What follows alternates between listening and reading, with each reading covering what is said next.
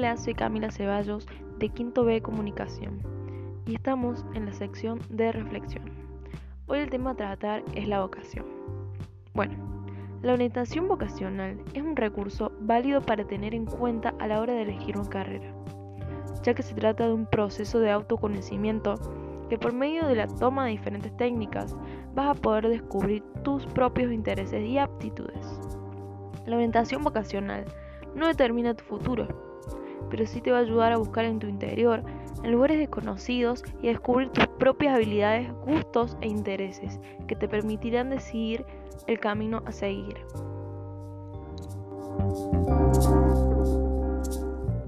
Hola, ¿cómo están todos? Hola, hola, hola.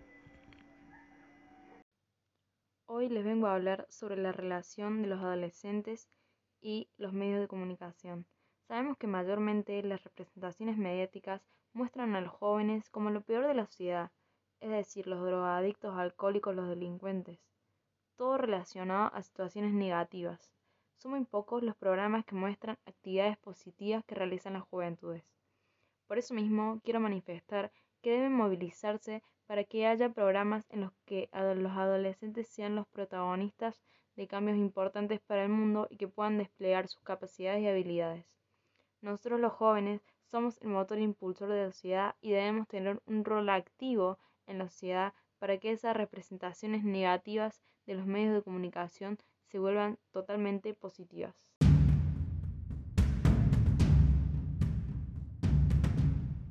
Hoy les vengo a hablar sobre la relación de los adolescentes y los medios de comunicación. Sabemos que mayormente las representaciones mediáticas muestran a los jóvenes como lo peor de la sociedad los drogadictos, alcohólicos, los delincuentes, es decir, todo relacionado a situaciones negativas.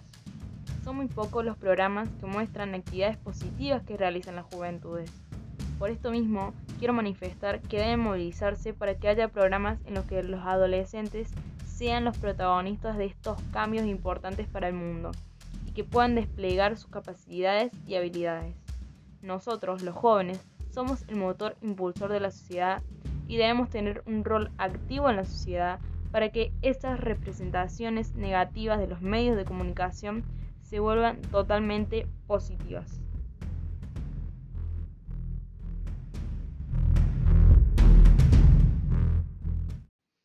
Hola oyentes, bienvenidos a nuestro podcast.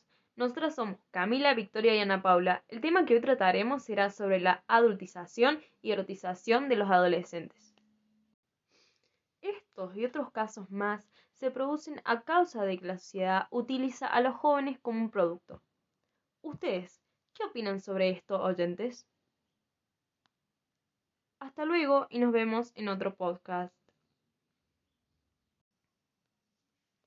La SAE, ¿de verdad ayuda a los jóvenes estudiantes de la UNC?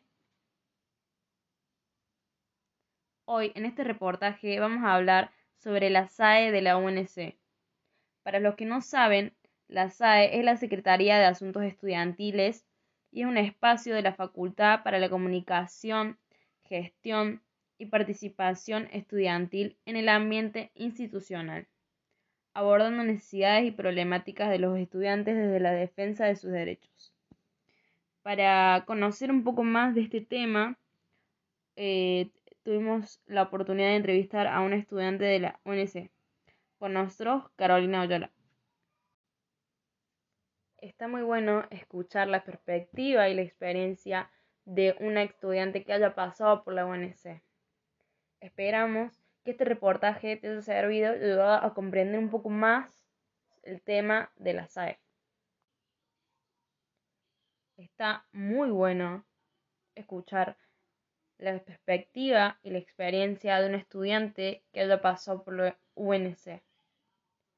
De verdad, esperamos que este reportaje te haya servido y ayudado a comprender un poco más de qué trata la SAE. Según mi opinión y experiencia en la UNC, la SAE te soluciona problemas básicos.